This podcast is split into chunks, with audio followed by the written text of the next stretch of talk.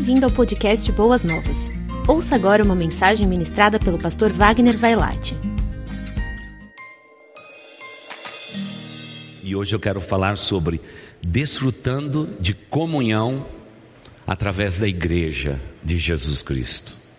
A maioria das pessoas que estão hoje no mundo não consegue compreender o valor que é realmente viver dentro de uma igreja. Aliás, provavelmente, como já temos afirmado desde o início desse ano, o censo do ano que vem, 2022, provavelmente vai dizer que as pessoas, entre aspas, desigrejadas, vai aumentar no país. Isso é fruto de decepção de pessoas cristãs que se decepcionaram com liderança, com igrejas e etc. Não é? Então eles formam um grupo chamados desegrejados. É interessante essa nomenclatura. Eu acho que até nos céus os anjos pediram um dicionário para tentar entender. Não é? Jesus foi à terra e instituiu a igreja. Então agora existe um grupo de pessoas que creem em Jesus, mas não creem na igreja. Os anjos ficaram confusos. Ficaram confusos, porque isso é uma coisa inacreditável.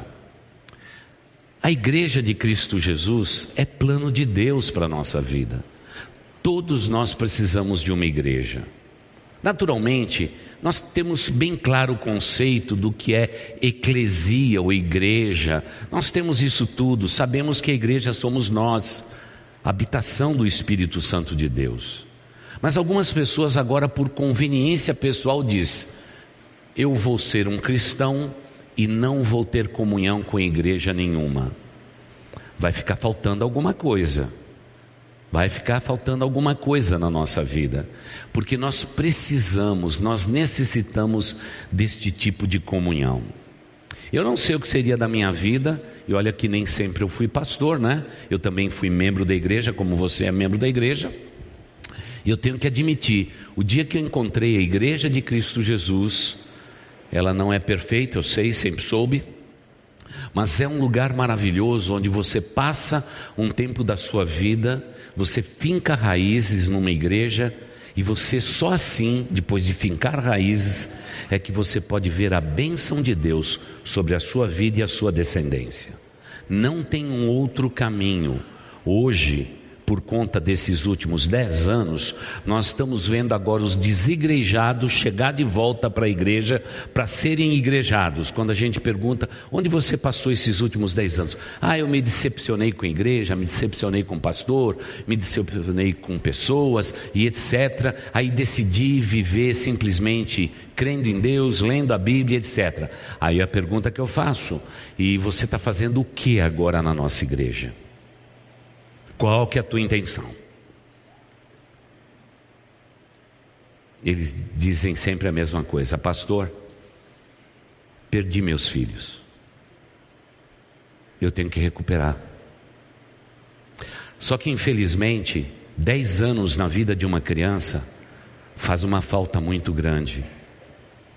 E quero relembrar a todos os pais e adultos que estão aqui e repetir a frase que eu tenho dito. O diabo, o inimigo das nossas almas, está pouco interessado em nós adultos. Ele está interessado na nossa descendência. O diabo sabe que conspirar com um adulto que tem conceitos cristãos é um negócio complicado. Mas semear na vida de uma criança desigrejada, com seus velozes, velozes celulares e tablets, assistindo televisão, brincando de videogame o tempo todo, é o que ele mais deseja. Pastor, mas o inimigo das nossas almas também não nos tenta? Sim, tenta. Mas irmãos, a maior intenção deles são os nossos filhos. Sabe onde nós nesta igreja enfrentamos a maior dificuldade?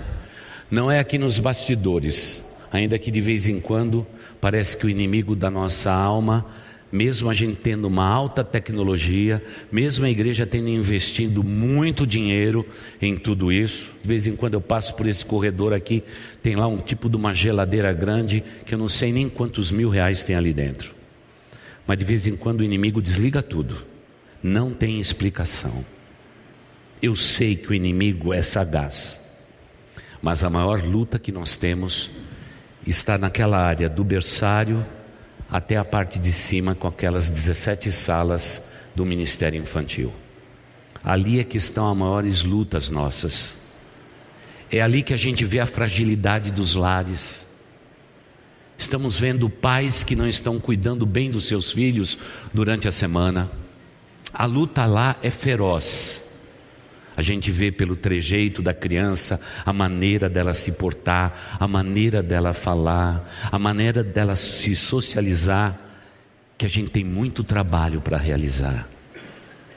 Por isso, quando agora há pouco eu estendi a mão para os jovens que desceram, claro que a gente também se emociona com os adultos, mas quando a gente dá a mão para os jovens, prata desta casa, o coração da gente se desmancha porque no íntimo do nosso coração a gente diz de novo, lutando ao lado das famílias, debaixo desse teto chamado igreja, nós estamos alcançando vitórias. E a gente louva a Deus por isto. Porque não é fácil, irmãos.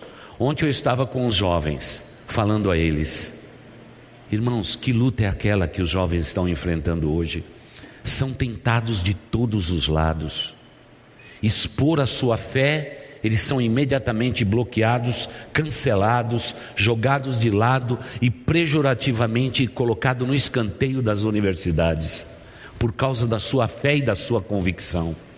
Mas sabe o que essa turma me disse ontem? Pastor, nós vamos pagar o preço, mas não vamos deixar de falar daquele que nos redimiu e nos salvou. E não, nos, não deixaremos de falar. De onde se tem uma convicção tão forte como esta? Eles que precisam ser aceitos na sociedade, e você sabe que hoje os jovens, para ser aceitos, eles usam droga, eles bebem, eles fumam, eles vão em baladas e tudo, e os nossos diz não. Ontem falamos de quem ama espera, não tem sexo fora do casamento, é só no casamento. Quando um jovem diz isto, a turma aí fora diz assim: você é doido, você é maluco você tem um noivo e uma noiva e só vão ter sexo dentro do casamento é. Essa é a convicção, são deixados de lado.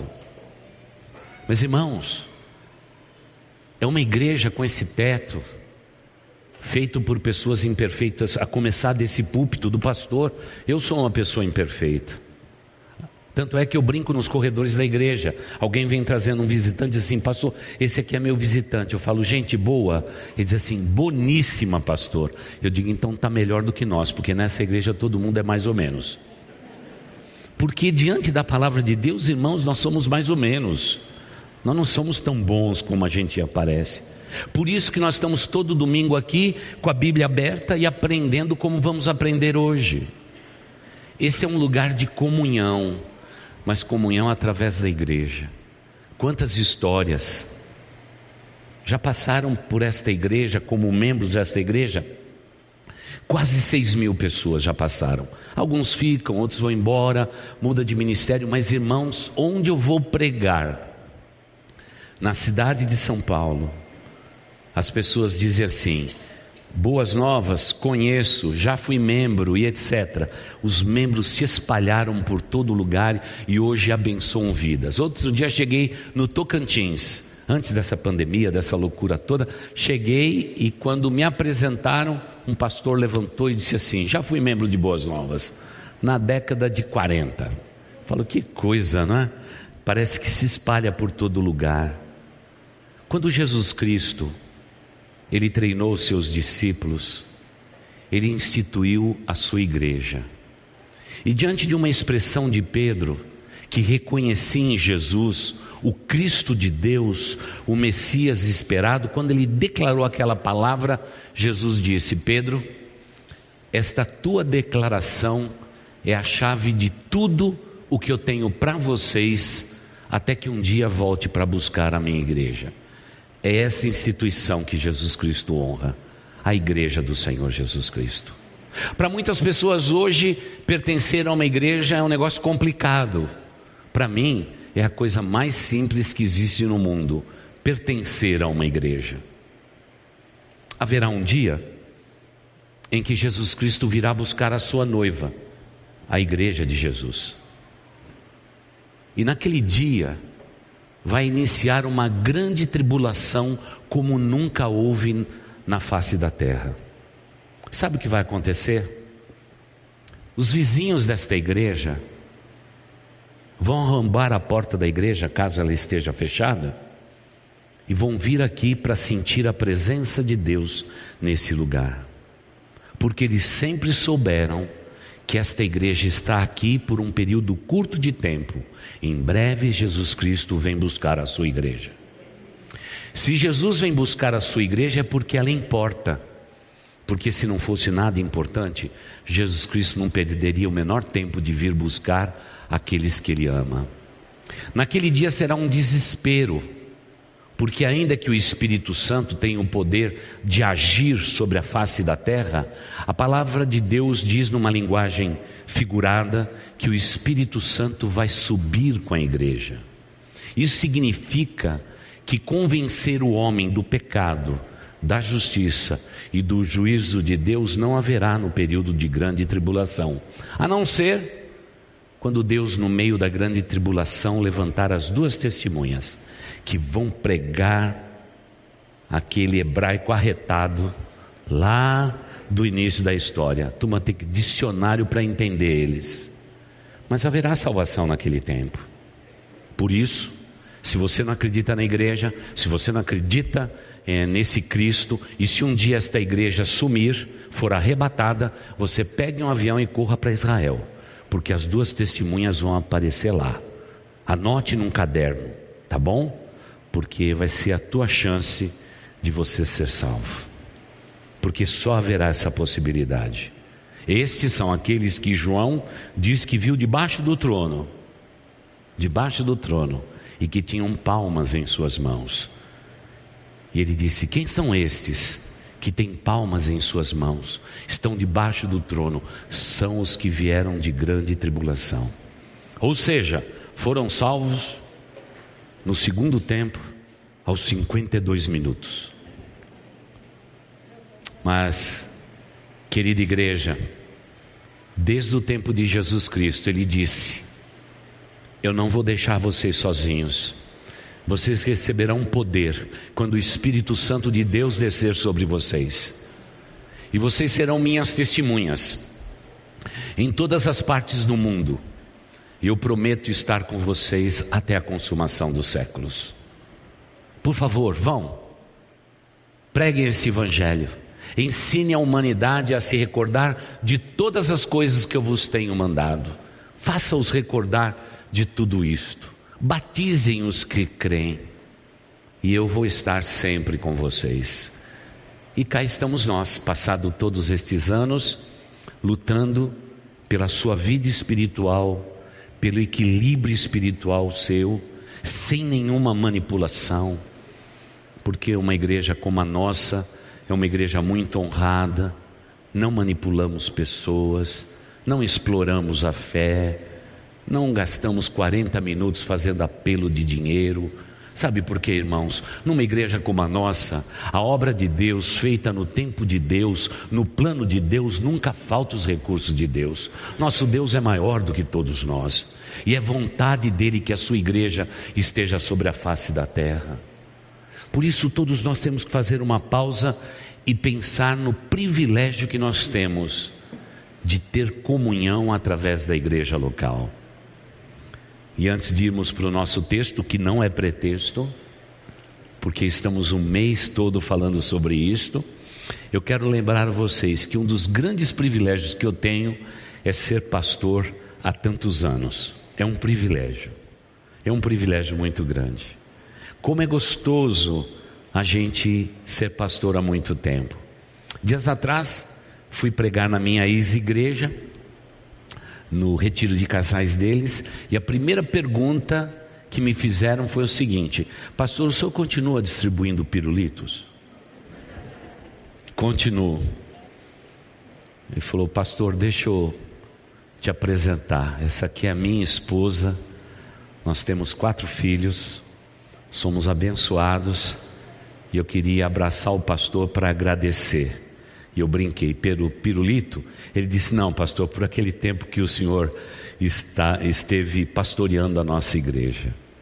São privilégios, irmãos, destes que nem aquele homem que está no topo de uma organização pode ter. Porque provavelmente ele tenha muitos seguidores, muitos funcionários, estando no topo, sendo um CEO de uma grande empresa, ele não tem o privilégio que eu tenho de ser chamado de irmão, de poder chamar cada um de vocês de meu irmão, minha irmã, e no final desse culto ser agarrado pelas pernas pelas crianças desta igreja. Esse é um privilégio dos maiores que um homem pode ter na face da terra. Tudo isso eu encontrei quando eu encontrei a igreja de Cristo Jesus. Eu agradeço a Deus aquele dia que eu entrei naquela igreja, ouvi da mensagem e me converti e me tornei um cristão. Agradeço a Deus por ter andado todos esses anos com Deus e Deus ter andado comigo. Agradeço pelo meu batismo, pela primeira vez que fui chamado de irmão na porta da igreja. A primeira vez que o pastor da minha igreja olhou para mim e disse assim: Você pode me ajudar? Foi ali que começou tudo. A minha chamada começou imprimindo boletim de igreja. Naquele tempo que você imprimia, não é? Num mimeógrafo de álcool, não é? E o pastor acho que pediu para mim porque eu não bebia, não fumava, então. Mas você ficava quase que dopado depois que você imprimia 150 cópias dos boletins daquele tempo. Depois eu fui chamado para fazer uma grande obra, carimbar folhetos. Foi muito bom aquilo. Eu queria carimbar tudo retinho, porque era para Cristo, era para a sua igreja. Mais tarde, a igreja tinha que construir e começamos a, a vender almoços no domingo.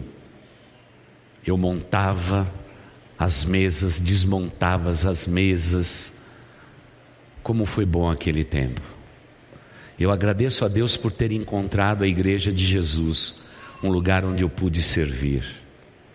E o que mais toca no meu coração é que, mesmo a gente vivendo em casas distintas, esta é a nossa casa. Ainda que cada um de nós tenhamos a nossa mesa, tá bom? E se você quiser, você pode me chamar, eu vou na tua casa para comer uma pizza. Mesmo você tendo a mesa tua, eu tendo a minha. Uma vez por mês a gente coloca a mesa do Senhor e eu posso dizer para todos vocês: bem-vindo, filha Bem-vindo, filho, a esta mesa.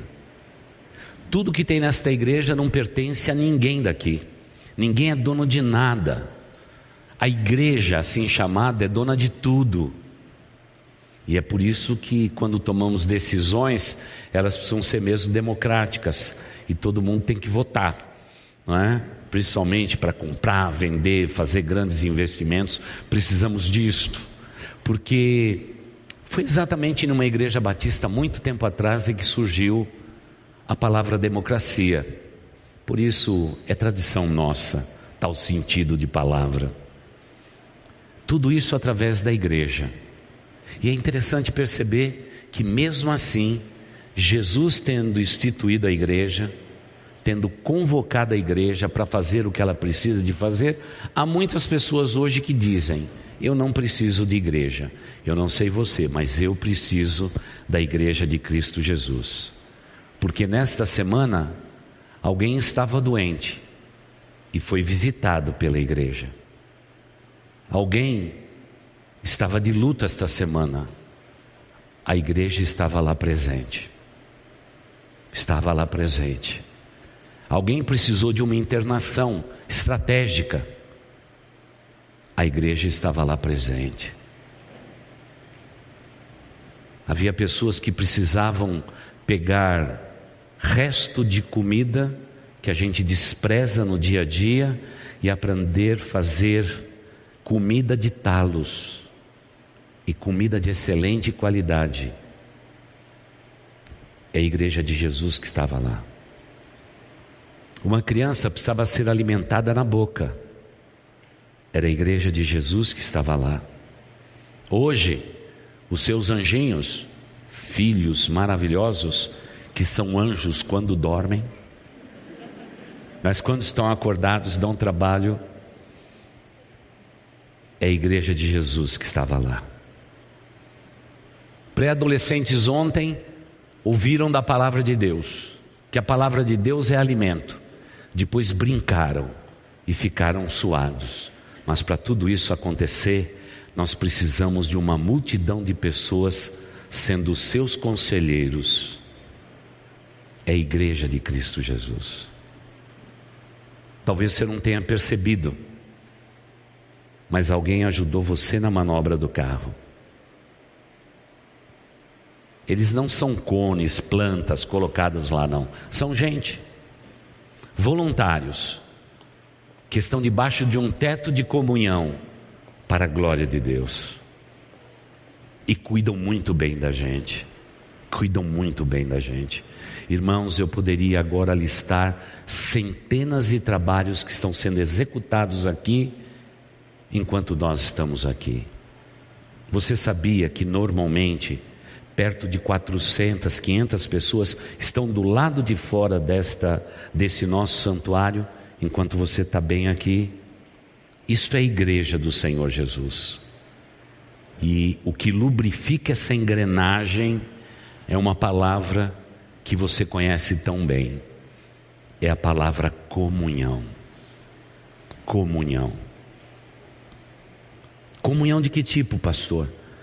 Alguém que tentou aquecer a água, alguém que colocou passadeiras aqui, pessoas que nos vestem com roupão, pessoas que estão aguardando o pastor sair para colocar um microfone no lugar. São centenas de trabalho, deixa eu voltar para o lugar original. São centenas de trabalho que a gente não vê, mas estão acontecendo agora mesmo, enquanto temos o conforto. Essa engrenagem é a igreja do Senhor Jesus. E nós não somos o privilégio de termos aqui. As igrejas estão espalhadas pelo mundo e todas elas têm o mesmo privilégio: a organização, a estrutura, a persistência e, e hoje mesmo, vindo para cá, eu passei numa das ruas em que anos atrás os nossos jovens plantaram árvores. Passado todos esses anos, aquela rua está toda arborizada. Eu passo de lá e digo: é igreja do Senhor Jesus. É igreja do Senhor Jesus. Mas tudo isso através de uma palavrinha pequenininha. É o poder da comunhão no seio da igreja. Por isso precisamos ter comunhão. E o texto separado é 1 João, capítulo 1, versículos 6 e 7. Dois pequenos versículos para sua devoção. Primeira carta de João, capítulo 1, versículos 6 e 7. Assentados como estamos, vamos acompanhar a leitura. 1 João, capítulo 1, versículos 6 e 7. Esta é a mensagem que dele ouvimos e transmitimos a vocês. Deus é luz, nele não há trevas alguma. Se afirmarmos que temos comunhão com Ele, mas andamos nas trevas, mentimos e não praticamos a verdade. Agora vou acrescentar: se porém andamos na luz, como Ele na luz está ou está na luz, temos comunhão uns com os outros, e o sangue de Jesus Cristo, seu Filho, nos purifica de todo o pecado. Andar na luz é viver e viver bem, irmãos. A qualidade de vida que a gente tem dentro da igreja de Cristo Jesus é formidável, é maravilhosa, é maravilhosa. E eu agradeço a Deus por isto. A igreja é perfeita? Não, não é e nunca será. Perfeição só nos céus. Aqui na terra, nós estamos sempre desse jeito. Por isso que na igreja a gente sempre diz a mesma coisa, não é? Que nós não somos aquelas grandes coisas. Deus está construindo em nós. Aquele que começou a boa obra em nós, ele ainda não concluiu. Todos nós estamos em construção. E aqui dentro da igreja nós temos amizades. Às vezes, até algumas pessoas fazem panelinhas dentro da igreja. Já viu panela dentro da igreja? Já, né? E às vezes a gente fica incomodado, né? Todo mundo está junto. Panela até pode ter, irmãos, mas não pode ter tampa, né? Se é panela com tampa, é grupo fechado, não é igreja de Cristo, não é corpo de Cristo, é uma anomalia, não é? Porque se a panelinha é fechada, ninguém pode entrar, então vai ser que nem não é, um furúnculo, não é? Que vai crescendo, crescendo, crescendo, crescendo, e a hora que derramar, pode ter certeza que vai ter muitos estragos. Porque o que nós mais temos que privilegiar é a comunhão uns com os outros, o amor fraternal, o respeito mútuo um pelo outro. Porque no mundo de hoje, respeito, comunhão é muito raro. É muito raro. Por isso a igreja de Cristo Jesus tem que produzir isto. E nós passamos um tempo muito difícil. Se tem uma área que o maligno triunfou, foi esse período de pandemia, fechando as igrejas, colocando a gente dentro dos nossos lares. Quando você priva a humanidade como ela viveu de comunhão fraternal, irmãos, o prejuízo é muito grande. E olha, escuta o que eu estou dizendo. A igreja de Cristo Jesus e o mundo em geral vai passar os próximos cinco anos só tentando vencer o desafio de nós termos ficado enclausurados durante longos meses. Nós vamos pagar um preço disto.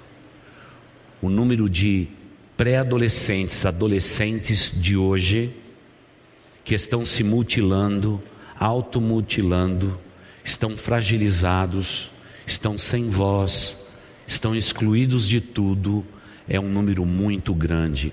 Houve um prejuízo muito grande. Por isso que a igreja voltar a se reunir é para nós um grande privilégio, porque a gente volta a ter comunhão uns com os outros. E irmãos, alguns irmãos da igreja ainda não vi de volta. São minhas ovelhas. Os pastores são criteriosos em ligar para todo mundo que não tem vindo, mas até agora não voltaram, irmãos. Que triste. E agora volta com máscara, aí a gente não conhece. Volta com uma máscara, aí você não conhece, não é? E tem pessoas que estão aqui e que chegaram no tempo da pandemia que até hoje eu não vi sem máscara. Então é uma comunhão meio esquisita desse tempo. Mas eu e você temos que lutar pela comunhão principalmente dos irmãos em Cristo, porque é a comunhão que lubrifica esta engrenagem chamada igreja. Desculpe pela pressão, pela expressão engrenagem. A igreja é uma, uma comunidade declaradamente imperfeita e estamos buscando, através da nossa comunhão, buscando a perfeição é? e lutando para sermos melhores e um irmão vai corrigindo o outro. E agradeço a Deus porque já já vamos poder estar juntos, pelo menos estar fora do ambiente de culto, mas juntos, não é? Vamos, estamos produzindo aí no primeiro sábado de dezembro a festa das nações. Vamos colocar todas as barracas para funcionar. Vamos dividir por vários ministérios da igreja. E nós vamos convidar você para tomar café da manhã conosco, almoçar conosco, jantar conosco, comer muita sobremesa. Mas, irmãos, fique tranquilo que não tem caloria. Porque no início da reunião, o pastor vai lá e repreende toda a caloria daqueles doces. Essa é a notícia boa, mas a notícia ruim é que eu nunca sou vitorioso nessa área.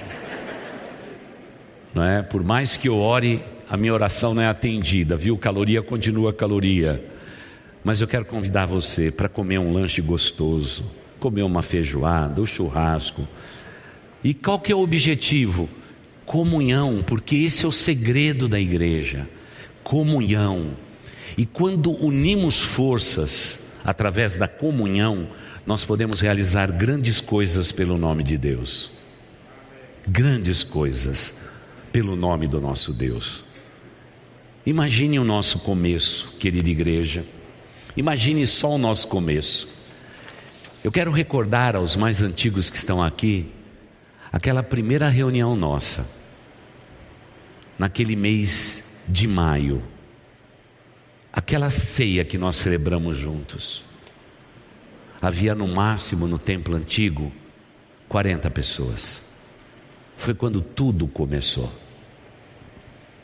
Confesso que passei sem pensar em igreja naquele finalzinho de maio, mas quando foi no comecinho de junho, os membros antigos desta igreja foram levar uma carta convite. Eu tinha ido pregar numa igreja, eles foram lá, a Marta estava em casa, minha sogra, nós estávamos na casa da minha sogra, entregaram a carta convite dizendo: Pastor, venha pastorear a gente como eu trabalhava para missões americanas de volta no Brasil, eu disse: aquela igreja, Batista Boas Novas, precisa de um pastor de tempo integral para cuidar deles e eu nunca vou poder dar meu tempo integralmente para a igreja. Voltei no mês seguinte, voltei no outro mês. Na terceira vinda minha, eu vim para dizer não. Eu não vou pastorear vocês. Desculpe de ter demorado, eu não vou pastorear vocês. Mas irmãos, quando eu olhei para aquela igreja, todos aqueles velhinhos russos, bochechinha vermelha, olhos azuis, cabelinhos brancos, alguma das senhoras mais idosas babunhas com aquele lencinho na cabeça, e olhando para mim e aguardando a resposta sim. E eu pronto para dizer não. Não é? Vim de São Caetano para cá dizendo para minha esposa, eu vou dizer não. E para dizer a verdade, eles só estavam me aceitando porque minha esposa era é descendente de russo. Eu estou sendo aceito por tabela. Os pastores russos da cidade de São Paulo, na ordem dos pastores, disseram assim para mim: não vá para Boas Novas, você vai sofrer lá. Claro que anos depois eles voltaram e pediram perdão publicamente diante da igreja por ter dado um mau conselho. Mas quando eu olhei para aquele grupo pequenininho de pessoas, e alguns já parecia que os olhos estavam saindo lágrima. Eu disse para aquela turma, eu falei, meu amor, me desculpa. Eu vim aqui para dizer não, mas vou dizer sim para vocês. E eu agradeço, porque nunca estive em uma igreja em que eu poderia ser mais amado do que esta igreja. Como eu agradeço a Deus. E o que cativou meu coração é que aquela igreja era unida em tudo que ela fazia, com tanto respeito e com tanto carinho. A comunhão daqueles irmãos era tocante. O respeito que eles tinham para a figura de um pastor era incrível. Era incrível. Olha que eu tinha sido já pastor em outras igrejas, mas o respeito que eles tiveram comigo e com a minha esposa, não teve jeito, eu tive que dizer sim. E Deus estava em tudo isto. Mais tarde as duas torres caíram. E os ministérios que eu representava no Brasil tiveram que refazer a sua estratégia missionária. E então eles disseram: Olha, nós vamos cuidar de você por um tempo, mas você vai ter que arrumar alguma coisa para fazer. E eu já disse: Olha, eu sou privilegiado, porque todo o ministério que eu fiz esse tempo todo foi em volta de uma igreja local. Não se preocupe comigo, eu estou bem. Sabe por que eu estava bem? Porque eu estava na igreja de Cristo Jesus, onde nunca nada me faltou e nada nos faltará. Sabe o que é mais impressionante? Hoje a gente tem famílias que precisam de alimentos. Nós estamos cuidando deles. Os nossos idosos recebem apenas um salário mínimo. Na hora de pagar as contas, não tem dinheiro para comprar remédio. E muitos deles ficam calados Meses atrás descobrimos que alguém estava lá na enfermaria, que a enfermeira que cuidou disse: Pastor, fiz todas as perguntas e sabe o que eu descobri? A irmã está sem remédio, porque ela não tem como comprar remédios. Naturalmente, a conta da igreja aumentou na farmácia, mas irmãos, você acha que alguém pode até vir a óbito dentro desta igreja porque não tem um remédio? Não, de jeito nenhum. A igreja de Cristo Jesus é muito maior do que isso, para a glória de Deus. Agora, qual é o segredo disso tudo? É a comunhão que nós temos. Pastor, o que é comunhão? Simples de entender. Eu sou diferente de você, você é diferente de mim. Nós pensamos de maneira diferente, agimos de maneira diferente, cuidamos do nosso lar de maneira diferente, temos o nosso estilo em tudo. Mas entre nós existe um denominador comum que nos une, e o nome dele é Jesus Cristo. Ele é o denominador comum, ele é aquele que produz comunhão em nós e diz ao seu povo: Nós faremos grandes coisas sobre a face da terra. E disse Jesus: Vocês farão maiores coisas do que eu pude fazer. Através do que? Da nossa comunhão. Por isso, irmãos, menos panela, mais comunhão. Objetivos comuns realçados, porque aquele que nos tirou das trevas e colocou na sua maravilhosa luz, Ele é grande demais. Andamos na luz juntos, andamos em comunhão juntos, andamos na verdade juntos, andamos em perdão mútuo, porque temos que nos perdoar, porque de vez em quando a gente esbarra um no outro e geralmente a pessoa diz assim: Pastor, estou magoado. E eu digo assim: Amém. É oportunidade para você crescer. Não, pastor, mas na igreja de Jesus tem que ter perfeição, não pode ter nada disso. Eu falei assim: cai fora, essa é na igreja de Jesus. Jesus sentou na mesa, tinha um que ia atrair, é, outro ia fazer outra coisa, tinha um monte de desanimado lá, um bando de desanimado, mas Jesus Cristo investiu na vida desses caras e olha, deu certo. Eu e você estamos aqui porque os imperfeitos encontraram em Cristo comunhão e perfeição. Pastor, e se alguém pecar, e se eu mesmo pecar com alguém e manchar esta comunhão, que é a palavra-chave da igreja. João, nesse mesmo texto, diz: se confessarmos os nossos pecados, Jesus, Ele é fiel e justo nos purificar de toda injustiça, para que a comunhão esteja em primeiro lugar.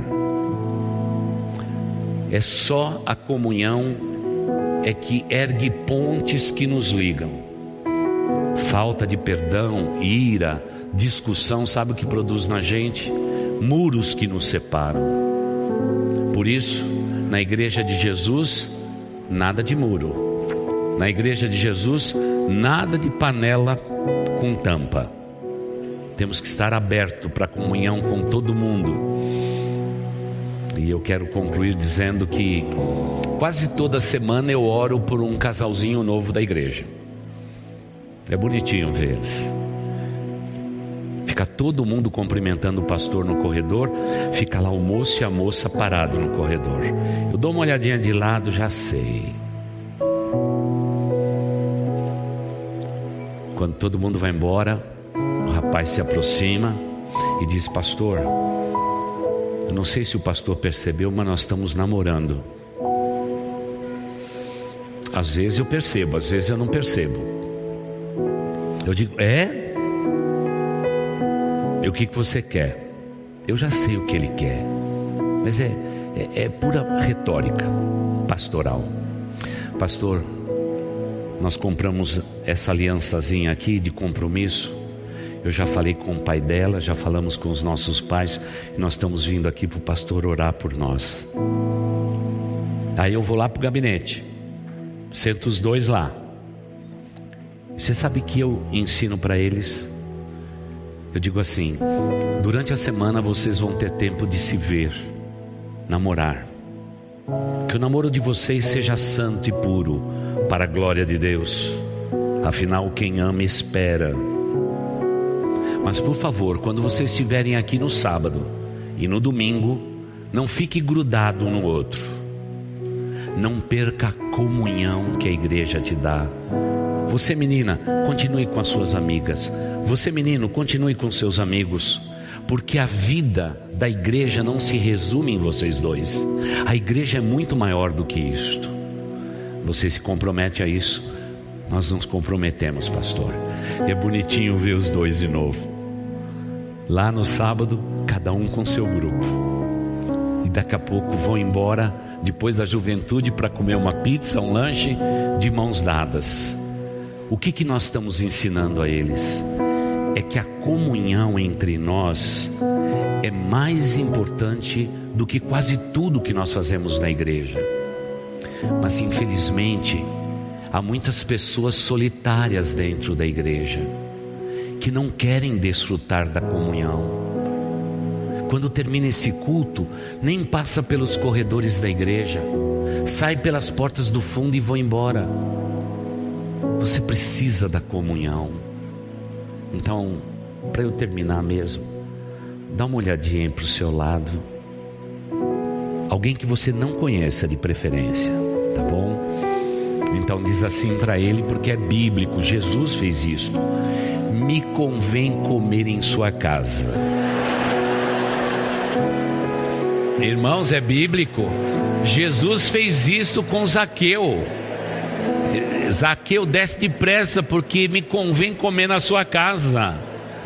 Então já pega pizza, porque segundo a equipe de louvor, Comer uma pizza por semana é básico, saudável e abençoador. Mas pizza sozinha em casa é uma melancolia. Ter alguém participando da mesa é uma coisa boa. Agora veja só: aquilo que você fez agora tem que ser cumprido.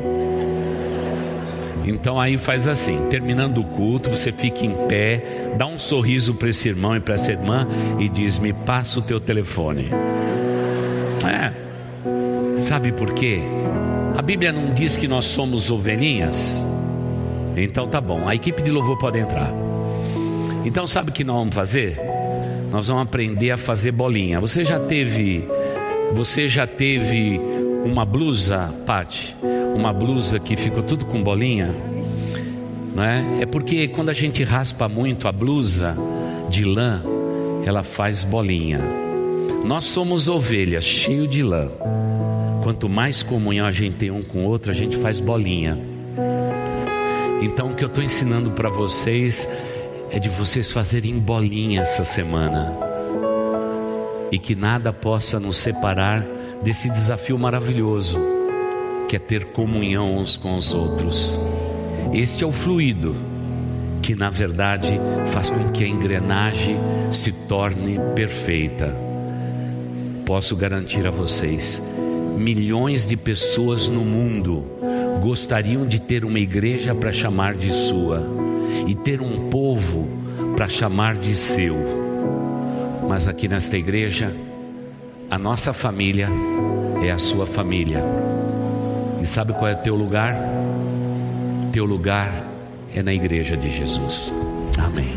Você ouviu o podcast Boas Novas? Não se esqueça de seguir nosso canal para ouvir mais mensagens que edificarão a sua vida.